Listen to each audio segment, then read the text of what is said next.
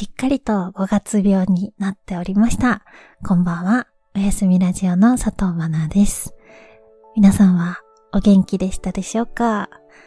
ゴールデンウィークにラジオをたくさん撮るぞと思っていたんですが、全く手つかずでお久しぶりの更新となってしまいました。すいません。ゴールデンウィークの前半はね、山登りをしたり、バーベキューをしたり、あの、ゴールデンウィークを満喫していたんですけれども、なんか途中から気持ちが沈んできまして なんか普段はこう自分のペースでね、淡々と生きてるんですけど、ゴールデンウィークとかっていう長期のお休みがあると、いろいろ考えちゃったりね。普段とちょっと雰囲気が違うじゃないですか。世間の雰囲気がね。こうゴールデンウィークで幸せそうな家族連れとかを見て、なんかちょっといろいろ考えちゃいましたね。うん、あ公園とかで、ねえお父さん、見てみたいな。子供たちの無邪気な声を聞くと、こう、羨ましい、微笑ましいんだけど、それで十分というか、自分はそれを外から見ることしかできない気がして、わかりますかね？まあこれ本当私の闇の部分なんですけど、こう、自分が感じられなかった温かさとか幸せを見ると、結構ね、うってなっちゃうんですよ。自分には絶対手に入らないものというか、今までもそうだし、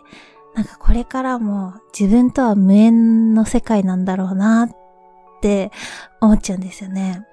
で、そうやって考える自分もすごく悲しいしっていうので、なんかちょっと気分が落ち込んでたんですけど、結構ね、ゴールデンウィーク終わって、まあ、いつも通り日常が戻ってきたら、割といつも通りっていう感じで戻ってきました。あの、いつだって病む時っていうのは人と比べちゃう時なんですよね。そう。本当人と自分を比べるってね、良くないなって思います。うん、人には人の乳酸菌っていう、そういうことですよね。で、私はなんか一回スイッチがこうオフになってしまうと、あの、エンジンがね、なかなかかかりづらくて、全然ゴールデンウィーク明けから元気だったんですけど、もうダラダラしちゃって、なかなか更新できずで、いつの間にか、ね、もう2週間、3週間か、もう更新せずですみませんでした。はい。逆にゴールデンウィークゆっくりしたからこそ、こう仕事とか学校行くのがちょっと嫌だなとか、全く逆のタイプの5月病の方もいるかなと思うんですけれども、まあね、みんなそこそこで行きましょう。うん、自分にご褒美あげてください。はい、バランス取りながらのんびり行きましょう。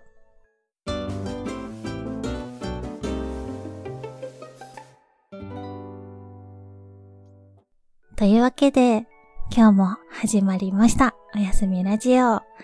このラジオでは、リスナーさんからいただいたお便りに答えたり、おすすめの映画やドラマについてまったりお話をしていきます。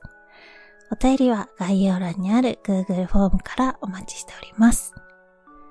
では、早速1通目のお便り読んでいきます。ラジオネームナナさんより、マナさんこんばんは。こんばんは。いつもマナさんの声に癒されています。早速なのですが、私は高校1年生になって1ヶ月ほど経ちました。友達もできて楽しいのですが、私はとても周りの目を気にしてしまいます。100%周りの人に好かれるのは無理だと分かっているのですが、嫌われてしまうのが怖くて、好かれよう好かれようと気を使いすぎて疲れてしまいます。どのようにすれば周りの目を気にしないで生活できるのでしょうか？マナさんの意見を聞かせてほしいです。わかりづらくてすいません。これからも頑張ってください。応援しています。とお便りいただきました。ナナさん、ありがとうございます。周りの目を気にしちゃうっていうのは、私もそうだったなぁと思いまして、うん、今でこそね、もう、荒さになって、どんどんどんどんずぶとくなってきたんですけれども、私もすごく、こうしたらこう思われるかなとか、なんかネガティブな意味で伝わっちゃったかなとか、もうすごいすごい気にしいで、自分の心が自分のためにない感じというか、いつも誰にどう思われるかを気にして、自分のために感情を使えてなかったなと思いますね。うん。で、そこから本当に純粋に年を重ねてずぶとくなっていったのもそうですし、まず私の第一段階は本だったかなと思います。うん。銀色夏夫さんっていう作家さんがいるんですけれども、すごくね、自由に自分らしく生きていらっしゃる方で、素直に自分の日常をエッセイにしている作詞家さんなんですけれども、私はその方のエッセイを読んだ時に、ものすごく衝撃を受けまして、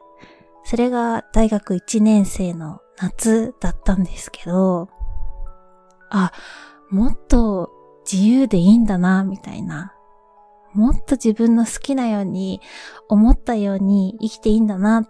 て思えたのが、私の中で一つ、なんだろうな、自由になるきっかけというか、解放されるきっかけだったかなと思って、それまでは、こう自分の理想の姿というか、人に好かれなきゃいけない、好かれるためには、こうでなきゃいけないみたいな姿があって、明るくいきな、明るくいなきゃとか、愛嬌がなきゃとか、この場合はこうしなきゃ、みたいな、もうガチガチに仮面をかぶっているような感じだったんですけど、あ、そうじゃなくてもいいんだって、誰かに怒ったりムカついたりしてもいいし、だらしなく一人でくつろぐことがあってもいいし、もっともっと自分が好きだと思うこと、いいなって思うものが、この世にたくさんあるっていうことを、その本を読んで知ったんですよ。で、そこで、あ、本当はもっと自分は楽に生きられるんだなって感じて、うん、自分の世界を持つっていうのかな。人の目が気になってしまうっていうのは、自分の世界、自分がないと、こう、そうなっちゃうのかなと思って、誰かがこうだから、誰かがこうやって言うからとかじゃなくって、自分はこれが好きとか、自分はこうっていう、そういうね、ところから私はどんどん自分らしく生きられるようになっていったのかなと思います。うん。だから、ナナさんはね、自分のこと、自分の感情をもっともっと大切にしていいのかなと思って、ナナさんがどう思うのか、どう感じるのか、どうしたいのか、それに正解っていうのはないと思うので、もっともっと自分の感情、意見を信じてもいいのかなと思います。うん、でも、じゃあ、すぐね、そんな自分の好きなものは好きってね、自分らしく生きられるかって言ったら、多分そんな簡単に人って変われないじゃないですか。で、私のその第二段階としては、こうやって自分のラジオで話すことで、だんだんだんだん自分ってこうだなとか、自分ってこういうのが好きだなとか、自分らしく表現するっていう、ね、なんか自分の世界みたいなのができてきたんじゃないかなと思います。最初のね、私のラジオなんかね、もう今聞くとガチガチですよ。こういう言葉遣いはしちゃいけないとか、声のトーンとかも、ちょっとでも甘えたような女？みたいな感じが出てたら撮り直すとか、そう。今よりもね、ずっとこう、あれはしちゃいけないとか、これしちゃダメとか、そういうね、なんかしちゃいけないことばっかり気にしてやってましたね。うん。でも、だんだんだんだん、こう、なんとかしちゃいけないっていう風じゃなくて、自分らしくいられる場になってきて、もっともっと自分を出していっていいんだなとか、変に取り繕うんじゃなくて、そのままでいいんだなっていう風に思えて、他人にどう思われるか、どう評価されるかっていうより、自分はこうだ。自分のラジオはこうです。自分の意見はこうですっていうのができてきたんじゃないかなって思います。うん。で、私の場合は自分らしくいられる場所っていうのがラジオだったんですけど、何もね、じゃあ、ナナさんもラジオ始めてみてくださいって言うんじゃなくて、まあこういう時の SNS とかインターネットなんじゃないかなと思うんですよ。自分の好きなものとか推しとかいますかね、ナナさんは。そういう好きなものとか、ね、好きな人とかについてだったら結構自分らしく話せたり自分らしくいられたりしませんか？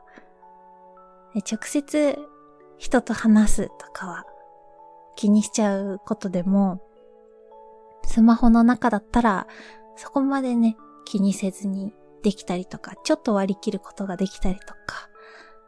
まずなんかそういう自分の好きな場所、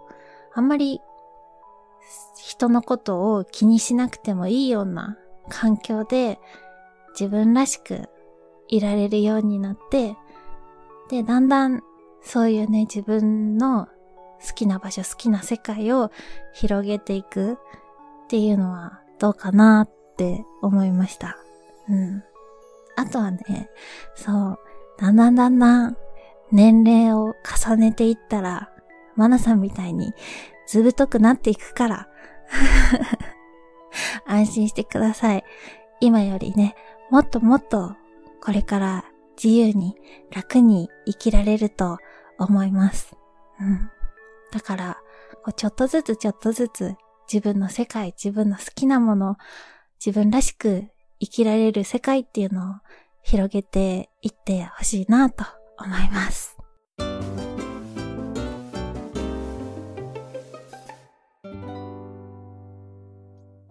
さて、続いてのお便りです。ラジオネーム、マリリンさんより。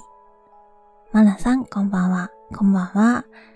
いつも寝る前にマナさんの声に癒されながら眠りについています。初めてお便りを送らせ送らさせていただきます。早速なのですが、マナさんに相談というか、マナさんの意見を聞きたいことがあります。現在、私は付き合って2年の彼氏がいます。私は大学4年生で、彼氏は今年の4月から社会人になりました。彼氏が社会人になる前は週に1回以上は会っていました。ですが、彼氏が社会人になってからは仕事が忙しいせいか、今は1ヶ月以上会えない状況があります。決して遠距離ではありません。また、彼氏は新しくできた同期と結構飲みに行ったりして、私と会う時間を作ってくれません。そして、彼氏に今は仕事が忙しいせいで構ってあげられないから仕事に専念して今は彼女はいらないのかなって思うこともあると言われてしまいました。確かに仕事が忙しいのはしょうがないと思うのですが、たまには同期と飲みに行く時間を私と会う時間にしてほしいと思うのですが、彼氏からしたら私と会うより同期と飲みに行く方が楽しいのだと思います。ですが、私はまだ彼氏のことが好きです。でも、会えないのは辛いし、彼氏から仕事に専念して彼女はいらないのかなとも言われてしまったので、彼のためにもお別れするのがいいのでしょうか？マナさんならこの状況をどうしますか？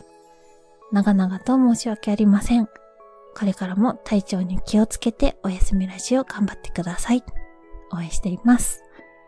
とお便りいただきました。マリリンさん、ありがとうございます。私は、このお便りを読んだとき、えー、ちょっと彼氏さんひどくないかなと思っちゃったんですが、皆さんはどう思われたでしょうか？マリリンさんはね、えー、彼氏のためにもお別れするのがいいのでしょうか？って書いてくださってるんですけど、私はマリリンさんのために別れなよって思っちゃったかな。うん。自分のことをね、大切にしてくれない人のために、なんか傷ついたり、消耗する必要はないと私は思ってるので、私はもうこんな態度取られたら速攻で別れますね。ももっとマリリンさんのことを大切にしてくれて、いろんなところ連れてってくれたり、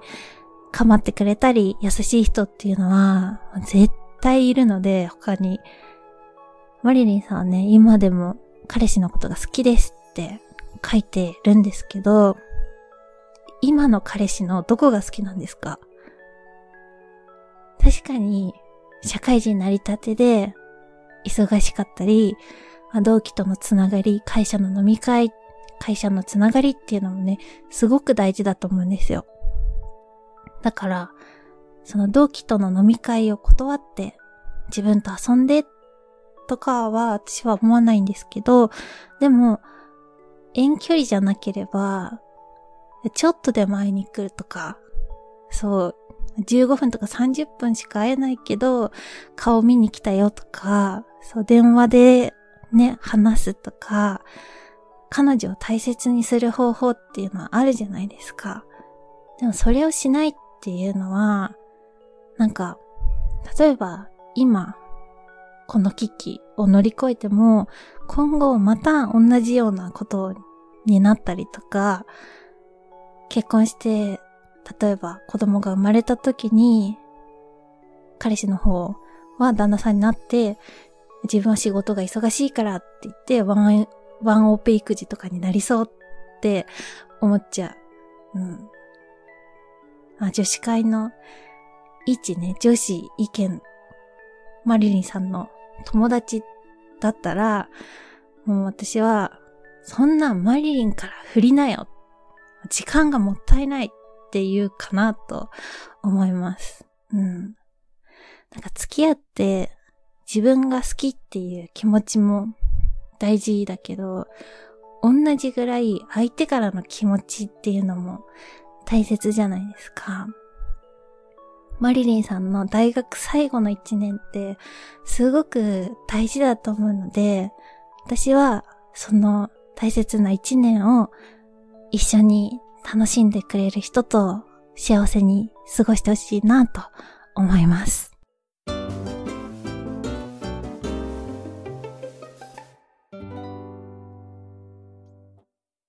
さて、続いてのお便りです。ラジオネーム、宗次郎さんより。こんばんは。こんばんは。えいつも素敵なラジオありがとうございます。僕は昨日最新作のドクターストレンジ見てきました。とにかく情報量が多くて、一秒も気が緩められない感じで、個人的には MCU シリーズでトップ3に入るくらい面白かったです。僕は去年の12月に見始めましたが、1月のスパイダーマン最新作に間に合わせるために1ヶ月ちょっとで一気見しました。マナさんは最近 MCU シリーズを見始めたということですが、どこまで見ましたか？追いつきそうでしょうか？それと、マナさんは推しのヒーローや推しのヴィランはいますか？ちなみに僕はアイアンマンとソーに出てくるダーシー・ルイスが好きです。これからも MCU の話を楽しみにしています。これからも頑張ってください。とお便りいただきました。そうじろうさん、ありがとうございます。そう。4月からスタートした私の MCU の旅もついに終わりを迎えました。32作品かな、全部で。最新作のドクターストレンジまで追いつきました。で、あの、ドクターストレンジ見ましたか？マナさんの感想を聞いてみたいですっていう DM をくださった方もいたので、私のドクターストレンジを見た感想を言うと、率直な感想はね、私はあんまり好みじゃなかった。そう、これはね、好きな人は好きだと思うので、こう作品だったり、好きな人の気持ちを否定してるわけじゃないので、そこはね、分かっていただきたいなと思うんですけど、今回はね、なんか私の好きな感じではなかった。でも私は本当に あの、マイナー気質すぎるので、そう、世間のね、あの、評価とはかなり外れてると 思います。あの、ガーディアンズ・オブ・ギャラクシーとかも MCU の中で人気だと思うんですけど、私の中ではね、あんまりっていう立ち位置なので、ね、私の感覚がちょっと人と 違うんでしょうね。うん。結構私は、その感情移入できるかっていうのが映画の中で大事なポイントで、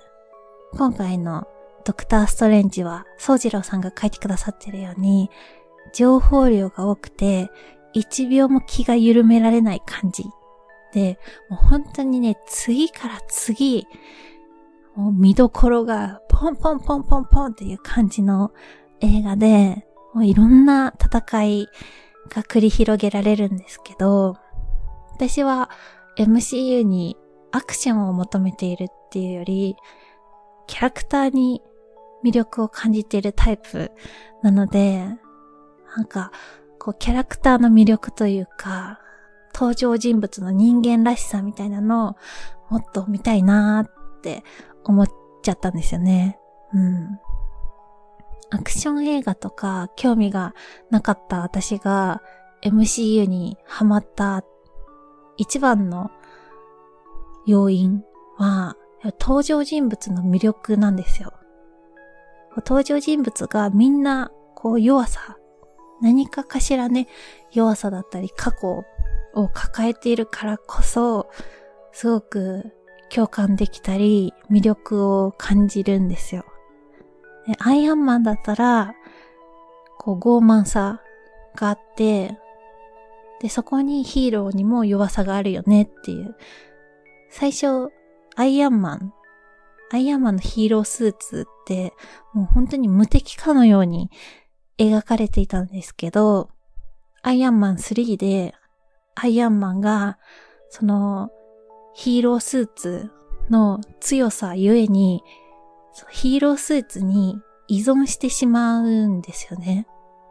自分にはもうヒーロースーツがないとダメだみたいな風になっちゃって、今まではもうお金もあって、頭脳もあって、自分で何でも作って、で、周りから時代の天才だとかって言われて、っていうアイアンマンでも、そうやって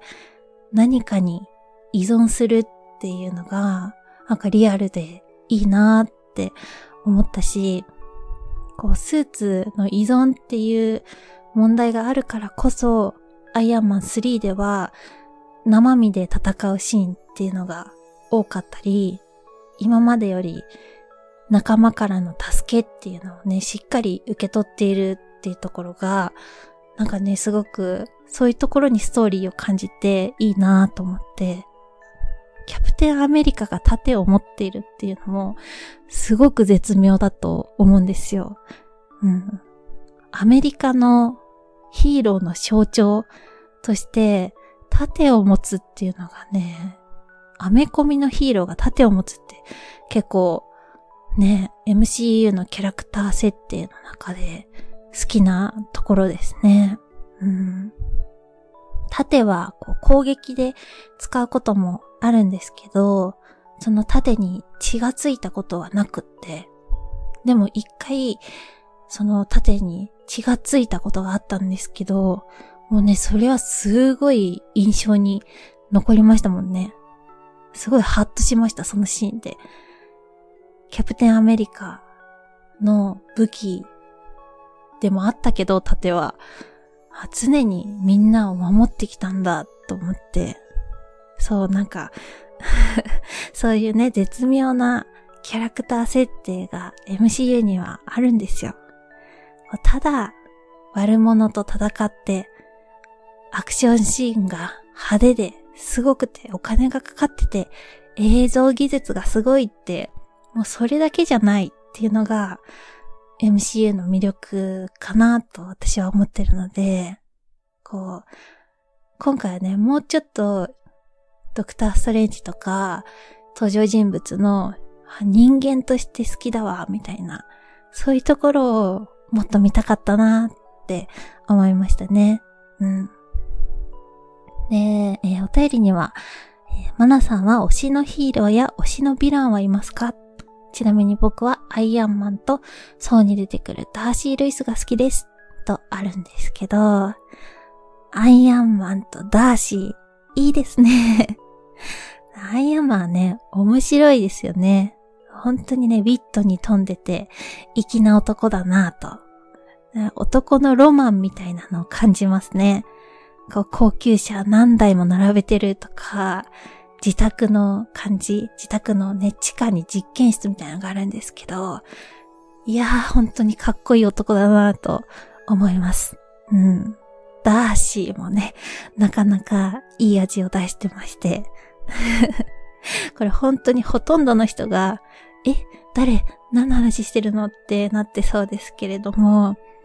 あと5分間ぐらい MCU の推し談義が続くので 皆さん、今のうちに寝てください。モナさんはですね、あの、一番好きなキャラクターって言ったら、ナターシャ。ブラックウィドウが好きなんですよね。ナターシャが最初に登場したのが、アイアンマン2だったと思うんですけど、もうその時から、あ、一番好きと思いました。うん。戦い方がすっごいかっこいいんですよ。鮮やかで、で、私は自分がね、弱々なので、強い女に憧れがあるんですよ。強い女が大好きだから、こう、最初はそのナターシャの強さ、アクションシーンに惹かれたんですけど、で、ナターシャって、こう、なかなか人に言えない過去があってっていう、そういうね、ちょっと影があるところだったり、ハルク、ホークアイに寄り添っているところっていうのもすごく好きだなと思って、見た目はつよつよの女だけど、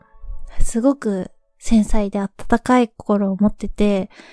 苦しんでる人の気持ちに敏感なところっていうのがね、すごく惹かれますね。うん。で、ハルクとホークアイも好きです。MCU では、まあ、たくさんのヒーローが出てくるんですけど、あさっきも言ったように、みんなこう何か弱さを抱えていて、なんとなく共感するようなところがあるんですよ。で、ハルクとホークアイとナターシャは、私は勝手にネクラ三重視だと思ってるんですけど、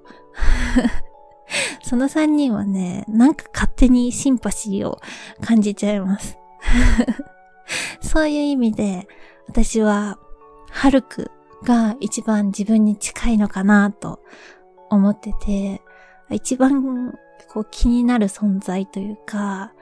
なんか幸せになってほしいなとか、頑張れ頑張れ頑張れみたいな、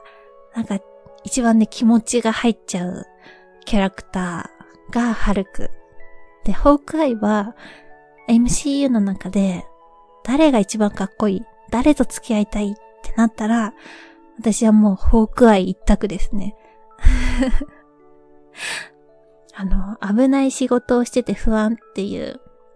それ以外はもう絶対付き合ってて幸せにしてくれる男がホークアイだと思います。えっ、と、好きなヴィランはっていうのは、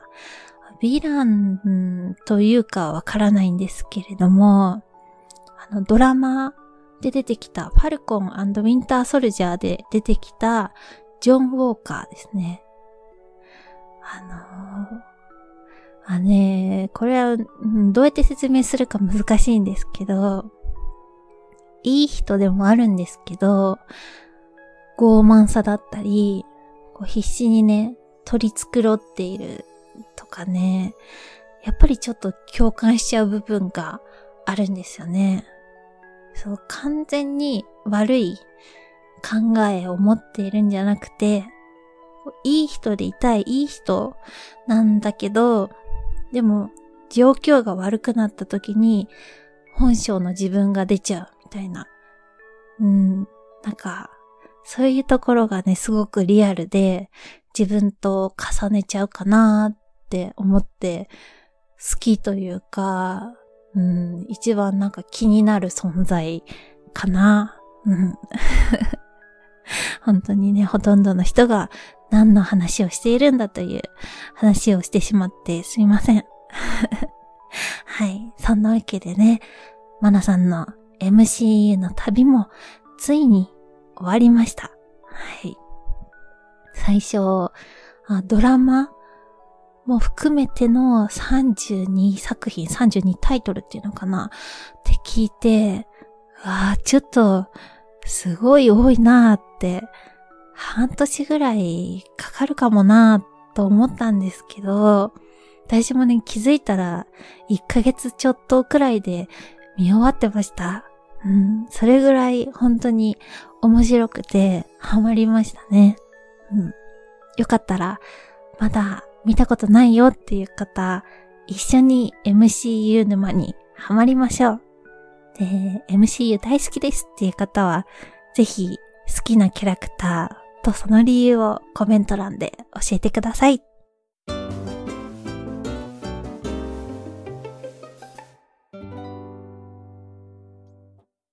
さて、続いてがラストのお便りです。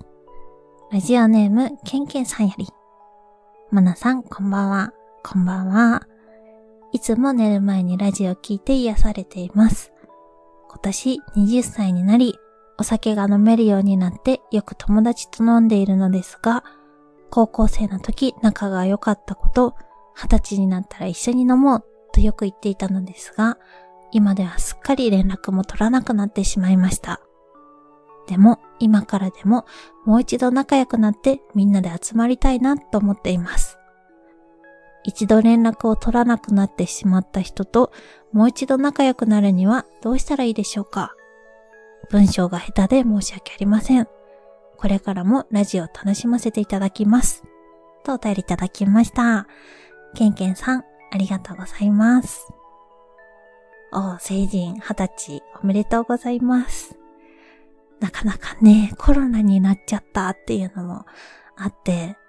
こう久々に集まって飲もうみたいな感じにね、世間的にならなくなっちゃったっていうのもあるかなと思うんですけど、でもなんか声かけられたら嬉しいと思いますね。うん。私も結婚式とかのね、お呼ばれされたら、なかなか会えてなかった友達、最近ちょっと連絡取れてなかったなっていう子でも、こう結婚式やるんだけど、みたいな連絡来るとすごい嬉しいですもん。うん。だから、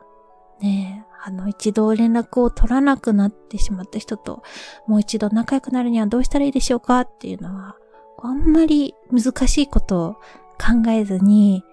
そのまま誘っちゃっていいのかなと思いました。なんか、元気って久々に遊ぼうよとか、うん。唐突にね、LINE 送るのはなーっていう感じだったら、例えば、インスタとか繋がってたら、相手がね、なんかストーリーとか更新してたら、今度飲みに行こうよ、みたいな DM だったり、コメントをして、そこからつなげる感じでもいいのかなと思いますし、奥ね、奥の手としたら、その、高校の友達で他に仲のいい子とかいたら、なんかみんなで集まりたくないって言って、そこから輪を広げていったりみたいなのとか、うん。あどんな形でも誘われる側っていうのは、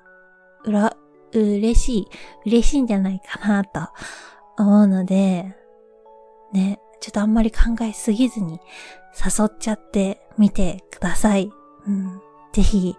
20歳たくさん楽しんでください。ケンケンさん、高校の友達とね、飲めるといいなぁと思います。はい。というわけで、おやすみラジオ。今日もお別れの時間が近づいてまいりました。そして、えー、ここでお知らせなんですけれども、この後、5月20日、金曜日の0時から、おやすみラジオのグッズが販売されます。久々に動画を上げて宣伝をするのかっていう感じでごめんなさい。私のね、だらしない性格のせいで、あの、久々の動画で宣伝をすることになってしまって、ちょっと心苦しいんですけれども、生放送で皆さんにいろいろ意見をいただきながら作った T シャツ3種類が完成しました。はい。新しくオビワンさんに作っていただいた新ロゴの T シャツだったり、リスナー T シャツだったり、たくさんの人に着てもらいたいなと思って、こうシンプルで着やすい T シャツができたかなと思います。そう、なかなかね、私くらいの規模のチャンネルでグッズを出すっていうのはね、難しいことなので、ぜひこの機会にゲットしてもらえると嬉しいなと思います。はい。3週間の期間限定の販売なので、うん。オリジナルグッズを展開しているラボ、ラブラボさん。ごめんなさい、噛んじゃった大事なとこで。ラブラボさんという会社さんとのコラボグッズになっておりまして、ずっとグッズを作りたい作りたいってね、ラジオで言ってたら、グッズ屋さんから一緒にグッズ作りませんかっていうメールをいただいて、本当に嬉しかったですね。うん。ぜひぜひ、この機会に、はい、一緒にお揃いで来ましょう。購入してくださった方、30名様に直筆ポストカードも、えー、準備してますので、もう、愛を込めて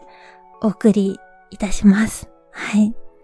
あの、発送はマナさんじゃないんですけど、ラブラボさんにやっていただくんですけれども、ポストカードのメッセージに、あの、めちゃくちゃ愛を込めて届くようにします。はい。そんなわけで、夢だった自分のグッズができましたという報告でした。本当にね、ここまで応援してくださって、本当にありがとうございます。まさかね、自分のグッズが出せるなんてって今でも思います。こうグッズ買う買わないっていうのはね、全然関係なく、ここまでこう一つの夢だった自分のグッズが販売できるところまで、おやすみラジオを応援してくださって聞き続けてくださって、リスナーさん一人一人にありがとうございますって言いたいですね。ちょっとね、こういうなんか商業的なのが 苦手なので、あの、どう締めていいかわからないんですけれども、はい。今日のおやすみラジオは以上となります。はい。今日も最後まで聞いてくださり、ありがとうございました。ここまでのお相手は、佐藤まなでした。皆さん、いい眠りにつけますように。おやすみなさい。